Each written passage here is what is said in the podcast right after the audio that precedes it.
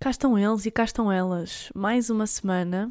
Uh, e olhem, malta, hoje não tenho assim um tópico definido. Eu sei que no final deste episódio vou ter dificuldade em definir um título para o episódio. Por isso, a forma como eu vou definir este título vai ser qual é que foi o tema que eu falei mais e definir o título dessa forma. Por isso, não esperem muito deste episódio, aviso já. Pá, tenho aqui alguns tópicos que já tenho uh, algum tempo no telemóvel, ou seja, ontem à noite eu percebi, eu apercebi-me que não tinha nenhum tema para o podcast de hoje e disse, bem, a Inês do Futuro vai, vai arranjar uma solução. Eu costumo fazer muito isto, costumo pôr muita responsabilidade e muita confiança na Inês do Futuro. E a Inês do Futuro de ontem é a Inês do, do presente de hoje, não é? Que, olhando para esta situação, pensou: bem, vou ver uh, ao meu bloco de notas que tópicos é que eu fui pondo uh, em cada episódio e que não desenvolvi e vou desenvolver. Portanto, hoje vai, vai ser assim vários tópicos, vou passar de um para o outro uh, da forma da melhor forma possível e, uh, e dizer-vos que pronto, é isso, tá bem? Vamos lançar jingle e já falo com vocês. Oh, é debaixo da lua Oh, é debaixo da lua. Ah. E é isso, malta. Obrigada por estarem aqui mais uma segunda-feira. Hoje vai ser dia também de fuso. Não sei, de, não sei uh, quem, de quem, quem, quem ouve aqui o podcast, se ouviu o fuso, que é o podcast da Bumba na Fofinha, mas era o podcast que eu ouvia sempre à segunda-feira e era, dos, é era e é um dos meus podcasts preferidos.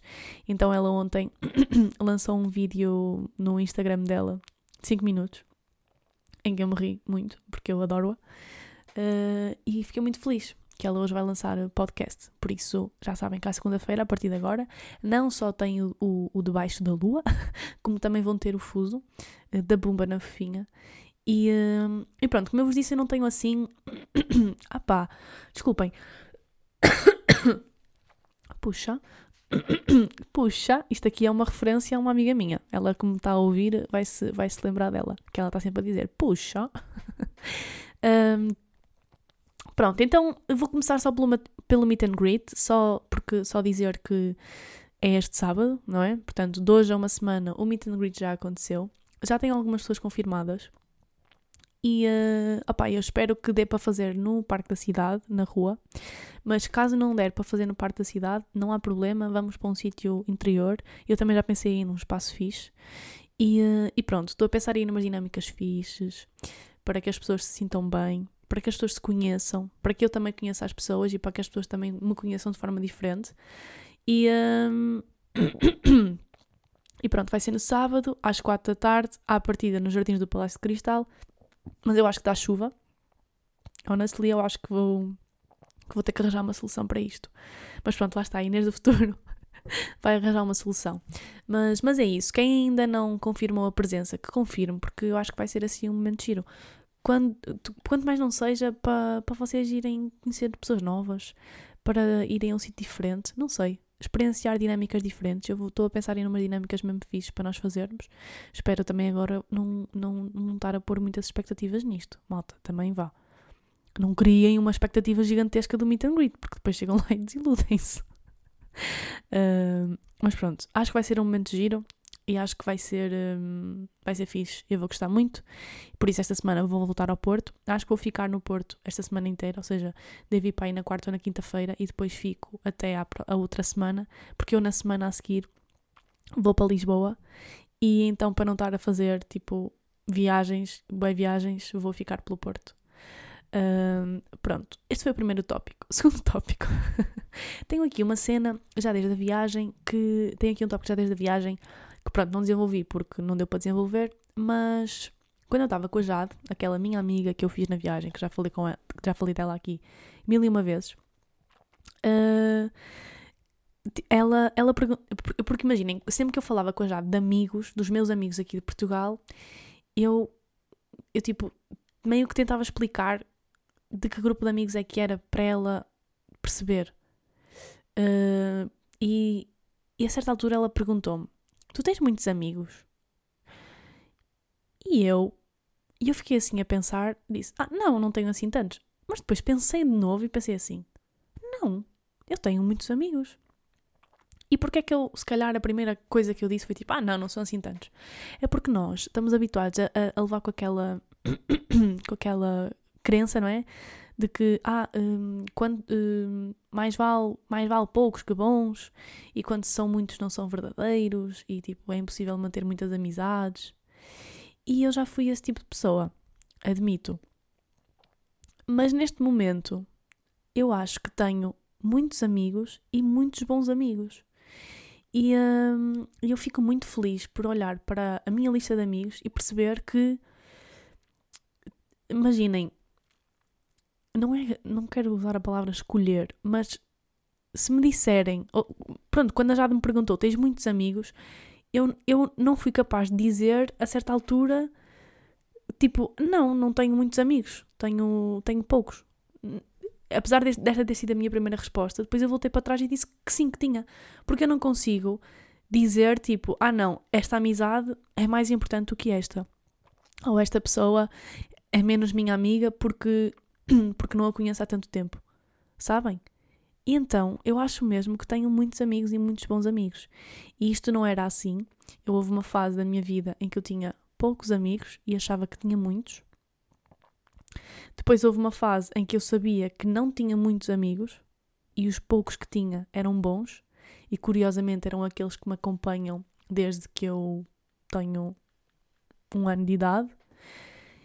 Mas depois com a construção, pegando aqui, na, aqui no, na, no tema do, do episódio anterior, um, a construção do meu caráter tão baseado na vulnerabilidade e na verdade e na transparência, eu acho que eu consegui criar relações mesmo verdadeiras e mesmo puras.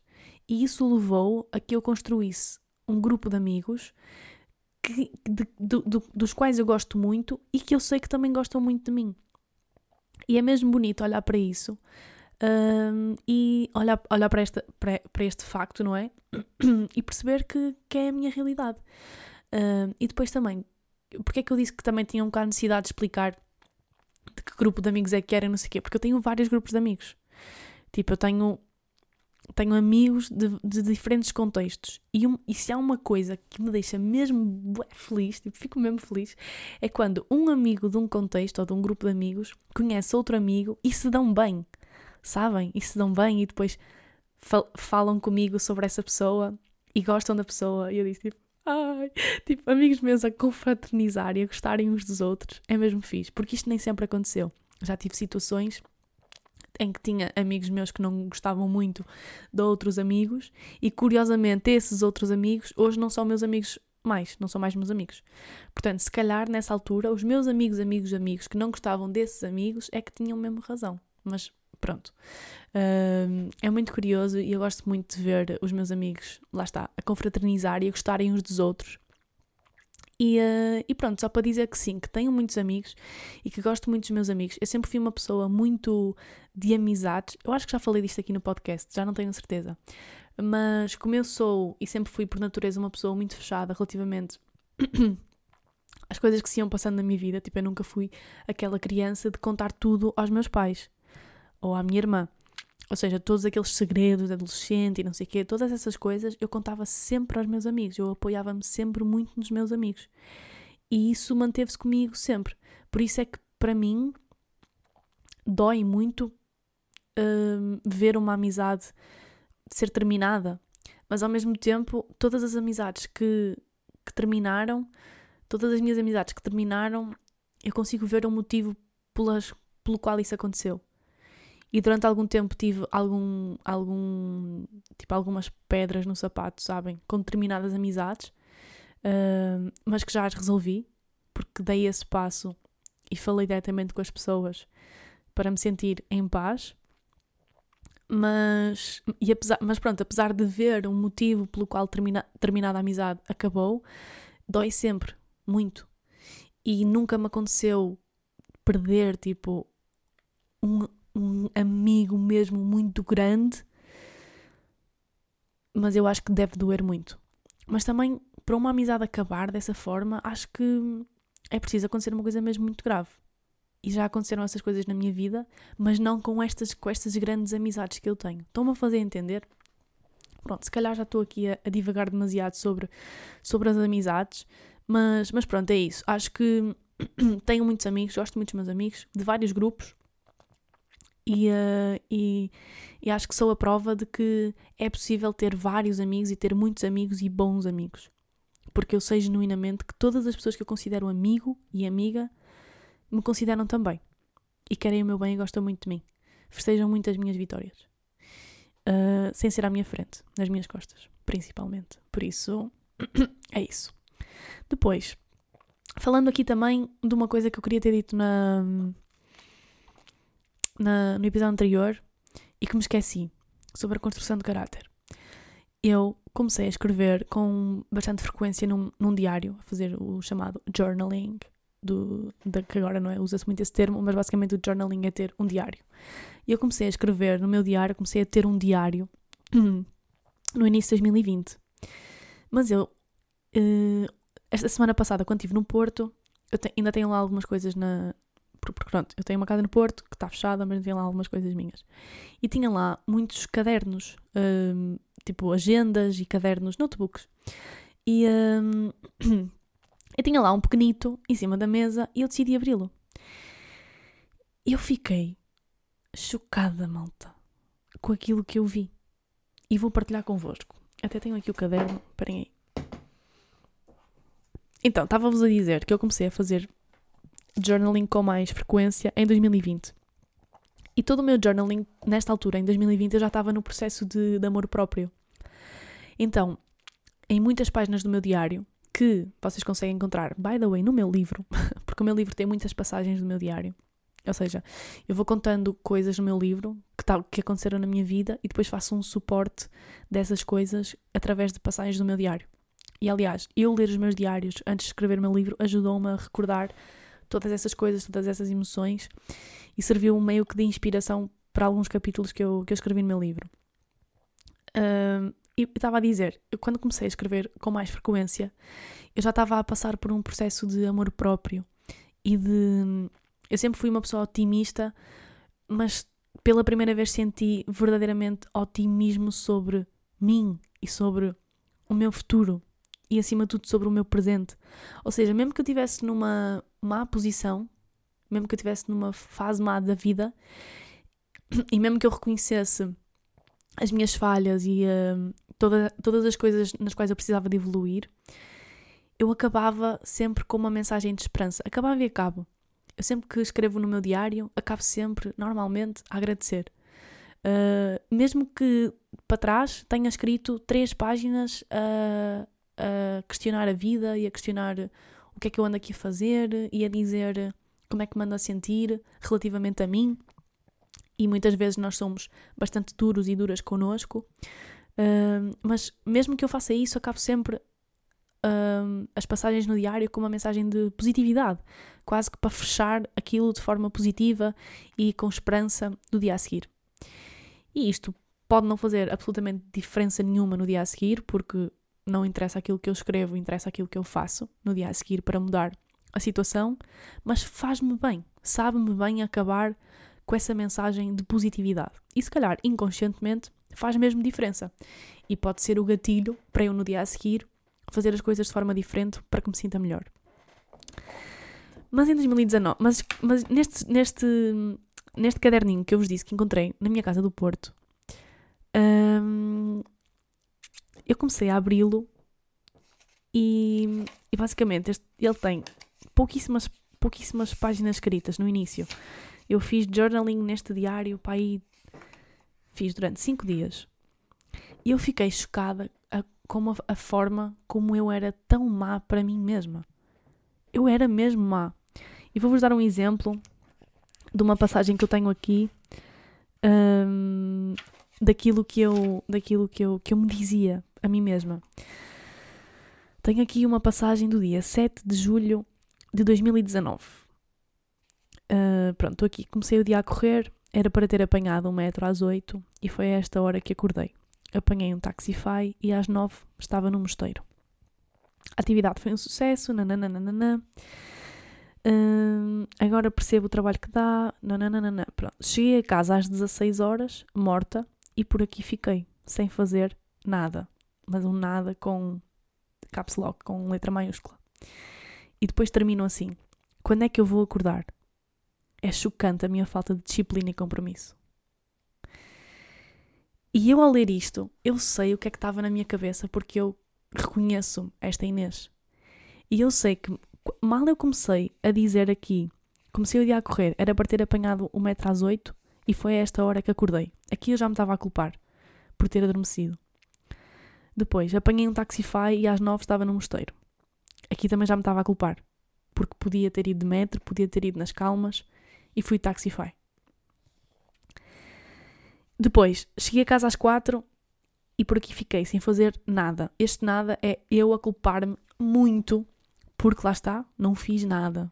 Zero produtividade. E depois, quando eu acabo e digo quando é que eu vou acordar e meto um ponto de interrogação e um ponto de exclamação, e depois digo é chocante a minha falta de disciplina e compromisso, reticências, sou eu no meu estado mais profundo de falta de amor próprio. E isto foi, eu consigo perceber isso agora porque eu consigo olhar para trás, não é? E é, nesta altura, julho de 2019, eu estava mal, mas eu não sabia que estava mal. E é óbvio que eu estava mal, porque era esta a forma como eu me tratava. E se calhar vocês, vocês lendo isto, meio que não, não, vos, não vos choca ou não, vocês não conseguem perceber o meu ponto, mas eu consigo perceber porque eu sei que Inês é que estava aqui a escrever isto. E depois tenho. Hum, onde é que está? Porque, eu tenho mais. Tenho mais. Tenho mais passagens do género. Pronto, depois passado dois dias, eu escrevo assim. Pronto, não vos vou ler isto porque são coisas muito pessoais que, que, que envolvem outras pessoas, mas tenho aqui uma coisa que disse assim: Acredito mesmo nele. Senti foi que estava a pedir-lhe algo que nem eu sou capaz de fazer. Reticências. E depois, mais uma vez: quando é que eu vou acordar de vez e ser disciplinada e consistente de uma vez por todas? E era assim que eu acabava. E, eh, e depois eu tenho mais duas páginas escritas e acabei com o journaling. Claro que eu acabei, não é? Porque o journaling ajuda-vos muito a entender as vossas emoções e, e, e, eu sei que nesta altura esta Inês escrevia isto e fazia journaling porque tinha que ser, porque tinha lido num livro ou porque tinha visto num vídeo que faz bem mas eu não tinha um propósito real em fazer este tipo de reflexões. E todas as reflexões que eu fazia, ou tudo aquilo que eu punha no papel, era a rebaixar-me, era a automassacrar-me. Eu detestava-me. Eu detestava-me. Eu não tinha mesmo amor próprio. E estar agora a ler isto, passado mais de dois anos, mais de dois anos não, mais de três anos, e ver três anos, 19, 20, 21, 22, exatamente, três anos, e ver a forma como eu evolui, como eu mudei, é mesmo bom e recompensador. E, e isto para vos dizer que a forma como nós nos tratamos e a forma como nós uh, falamos para nós mesmas e para nós mesmos faz mesmo muita diferença na forma como nós levamos a vida e o dia a dia. E eu sei perfeitamente de onde é que vinha esta Inês, quais é que eram as minhas motivações, quais é que eram os meus estímulos, uh, quais é que eram, qual, qual é que era o meu propósito ou aquilo que eu achava que era o meu propósito e por isso e por isso é que eu era tão dura e tão exigente e tão massacradora comigo mesma. E, uh, e pronto, isto para vos dizer que se vocês se reconhecem neste tipo de registro com vocês mesmas ou com vocês mesmos, reflitam e façam uma mudança drástica na vossa vida. A mudança que eu, passado 3 ou 4 meses, fiz, porque foi no final de 2019 que eu tive que cortar com muitas coisas e muitas pessoas na minha vida para finalmente começar a gostar de mim. E foi essa mudança que me levou ao resto da história, que muitas das, muitos de vocês já sabem, e que me levou, acima de tudo, à pessoa que eu sou hoje. Uh, por isso é que eu estou sempre a dizer que o amor próprio e a vulnerabilidade mudaram completamente a minha vida, e eu espelho bem isso no meu livro. E apesar de ser um livro na primeira pessoa em que eu conto coisas muito pessoais, e de forma muito transparente um, se, é, se essa narrativa ajudar alguém a perceber o quão importante é a vulnerabilidade e o amor próprio, como eu percebi, então eu estou disposta a dar, a continuar a dar o corpo às balas por isso. E pronto. Uh, este foi um tópico que eu queria ter desenvolvido no episódio anterior, mas que acabou por, acabei por me esquecer. E, uh, e pronto, ficou aqui para, para este episódio. E também relacionado aqui com um bocado com, com esta questão, não está tão relacionado assim, mas calhar relacionado com a primeira questão dos amigos, que é a questão das amizades entre mulheres. Então, ontem saiu na, na internet uma fotografia da Hailey Bieber e da Selena Gomez juntas. E pronto, para quem não sabe, acho que isto é, é conhecimento geral do mundo, não é? Mas Selena Gomez, ex-namorada de Justin Bieber, Hailey Bieber, atual mulher de Justin Bieber. Que, by the way, eu adoro-os como casal. Uh, e pronto, quando o Justin Bieber começou a, a, namorar com a Hailey, obviamente que todos os fãs do Justin Bieber e da Selena Gomez e todas as pessoas que gostavam de os ver juntos, aquele amor, não sei o quê, pronto, caíram em cima da Hailey e imenso hate. E até ontem, toda a gente achava que de repente Hailey Bieber e Selena Gomez se odiavam e era suposto odiarem-se e todo o massacre que elas devem ter recebido nas, na internet. Um, e elas terem posto aquela fotografia acho que foi, para já, espero que todas as pessoas que especulam e que massacraram estas duas mulheres nos últimos anos se calem de uma vez por todas. E mesmo que aquela fotografia não seja verdadeira, o que, eu, o que não me parece, eu acho mesmo que elas estavam bem naquela fotografia e não iam fazê-lo se não fosse mesmo vontade delas. Isto daquilo que eu conheço delas e daquilo que elas demonstram nas redes sociais, que é a forma como nós temos acesso a elas. Um, aquilo é, é mostrar o que é suposto. Que é tipo duas mulheres adultas que estão-se a cagar porque já tiver, porque já andaram com o mesmo homem, ou porque estão-se a cagar porque agora tudo és casada com o meu ex-namorado. E isto vem de uma maturidade que é normal e que é suposto acontecer e que eu gostava que acontecesse mais na nossa sociedade e, e vem um bocado romper também a crença de, de, desta, desta, destes conflitos que insistem em, em, dizer, em, insistem em dizer que é suposto existir entre mulheres. Sabem? Tipo, eu odiar a atual namorada do meu ex-namorado só, só, porque ela, só porque ela namora o meu ex-namorado. Porquê é que eu tenho que odiar aquela pessoa? Ou porquê é que eu tenho que ter rancor daquela pessoa ou daquela relação? Pá, isto só acontece quando as pessoas estão extremamente mal resolvidas com elas próprias e, mais, e falando agora aqui do amor próprio, têm muito pouco amor próprio. Porque eu, eu afetar-me com, com as relações do meu ex-namorado vem de uma insegurança e de uma, capacidade, e de uma necessidade de validação gigantesca. Por isso, se eu gostar de mim, eu vou gostar de mim sozinha. Eu não preciso eu não preciso, ou seja, a relação que eu tive com esse, com essa pessoa, não pode ser mais importante do que a relação que eu tenho comigo mesma. E, e então ver esta fotografia é tipo, é calar a boca dessas pessoas que insistem em pôr as mulheres umas contra as outras. Sabem? Irrita-me tanto. Eu, eu agora estou-me a lembrar de uma, de uma situação em, em que eu tive um trabalho em que nós éramos uma equipa praticamente só de mulheres, e das primeiras coisas que me disseram foi: Ah, sabes como é que é mulheres a trabalhar juntas, é sempre complicado. E eu estava lá há dias e cortei logo automaticamente esse tipo de pensamento. Eu disse: Não, esse pensamento é errado. Isso é uma coisa que a sociedade nos ensinou a achar.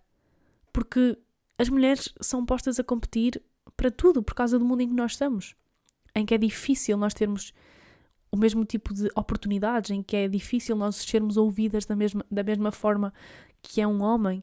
Então parece que quando uma mulher quer ser ouvida, ou está a ser ouvida, ou está a ter, está a ter sucesso, automaticamente parece que temos que nos pisar umas às outras, porque senão não vai haver espaço para todas, só há espaço para uma.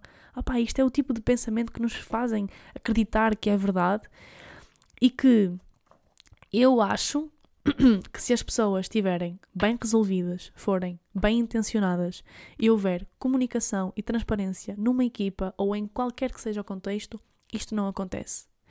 E é verdade que nesse meu contexto de trabalho aconteceram algumas picardias normais entre colegas de trabalho, Mas atenção que eu disse colegas de trabalho, não disse entre mulheres, porque é normal haver conflitos entre as pessoas numa equipa. Mas o motivo pelo qual as pessoas são conflituosas ou as pessoas não se dão não é porque são mulheres, é porque simplesmente, pessoalmente, aquelas pessoas não, não combinam. Pessoalmente. Mas a parte profissional, em contexto profissional, tem que falar mais alto. Então é importante as pessoas perceberem que as pessoas, aquelas pessoas não se dão, não é porque são mulheres. É porque simplesmente não se dão. Porque também há homens e mulheres que não se dão. E ninguém põe a culpa em, ah, isso é porque ele é um homem e uma mulher. Não.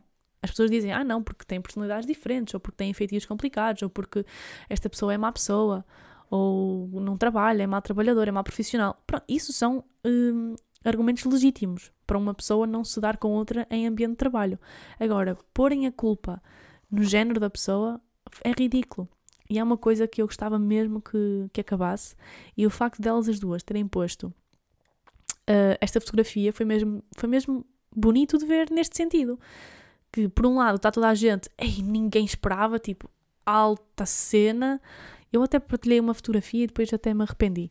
Porque dizia, a, a descrição da fotografia dizia plot twist. Opa, e no fundo é verdade, tipo, meio que toda a gente, estas pessoas que, que gostam destes draminhas e de ser alimentadas por estas vidas alheias, que, que esperam desde que a Hailey Bieber se casou com o Justin Bieber, que haja um bife entre a Selena e a Hailey. E de repente, plot twist, porque elas tiram uma fotografia juntas e estão tipo ali a arrasar e a admirar-se. Eu acho que elas transmitem tipo que se admiram e têm que se admirar, porque ambas, opá, se não se admiram em, em termos sei lá, pessoais, não sei, mas tipo, podem e devem admirar-se pelas mulheres que são e por aqui, quanto mais não seja pelo trabalho que representam e pelas conquistas que elas têm conquistado uh, em termos profissionais. E uh, isto também já me aconteceu, deu deu tipo ser meio rejeitada por uma pessoa e essa pessoa depois começar uma relação e custar-me aceitar isto. Uh, mas ter a capacidade de olhar para essa pessoa e vê-la feliz ao lado de outra uh, e sentir felicidade por ela é uma capacidade bonita de se ter e, e, e, diz muito sobre o caráter das pessoas. E de repente eu aqui parece que me estou a armar, porque eu estou a dizer que fiz isto, mas eu estou só. Isto é só para, para, para validar este tipo de este, esta, esta questão da, da Hailey e da Serena, que é. Serena? Não, Selena.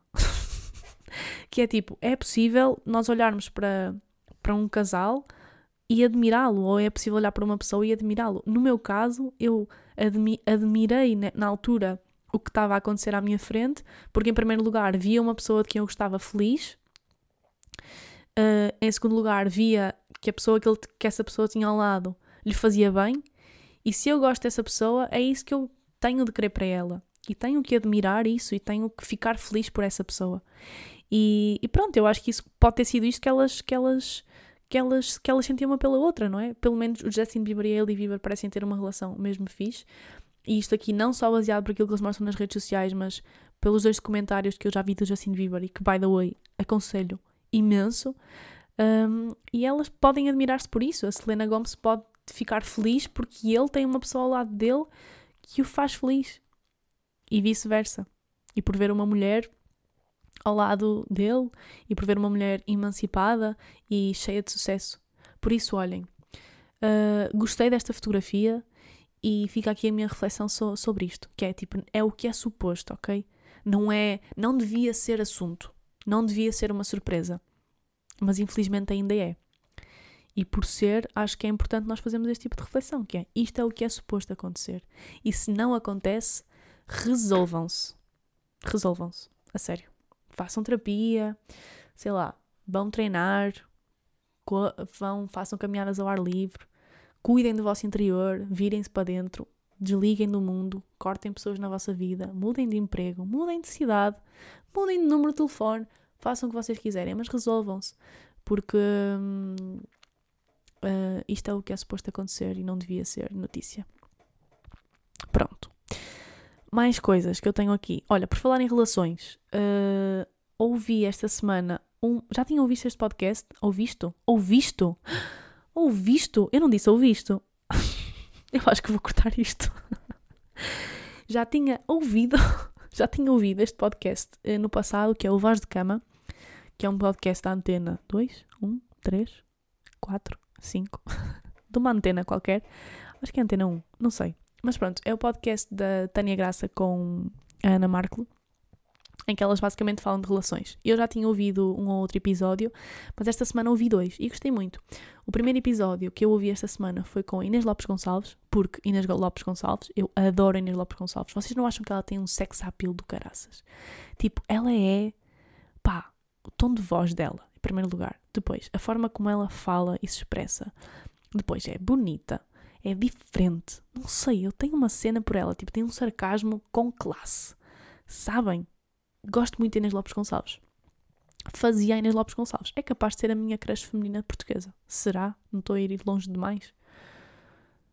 Olha, não sei, mas Inês Lopes Gonçalves tem o meu coração todinho. E pronto, e ela foi convidada, e eu, olha, Inês Lopes Gonçalves foi convidada, e eu, obviamente, que fui, que fui ouvir.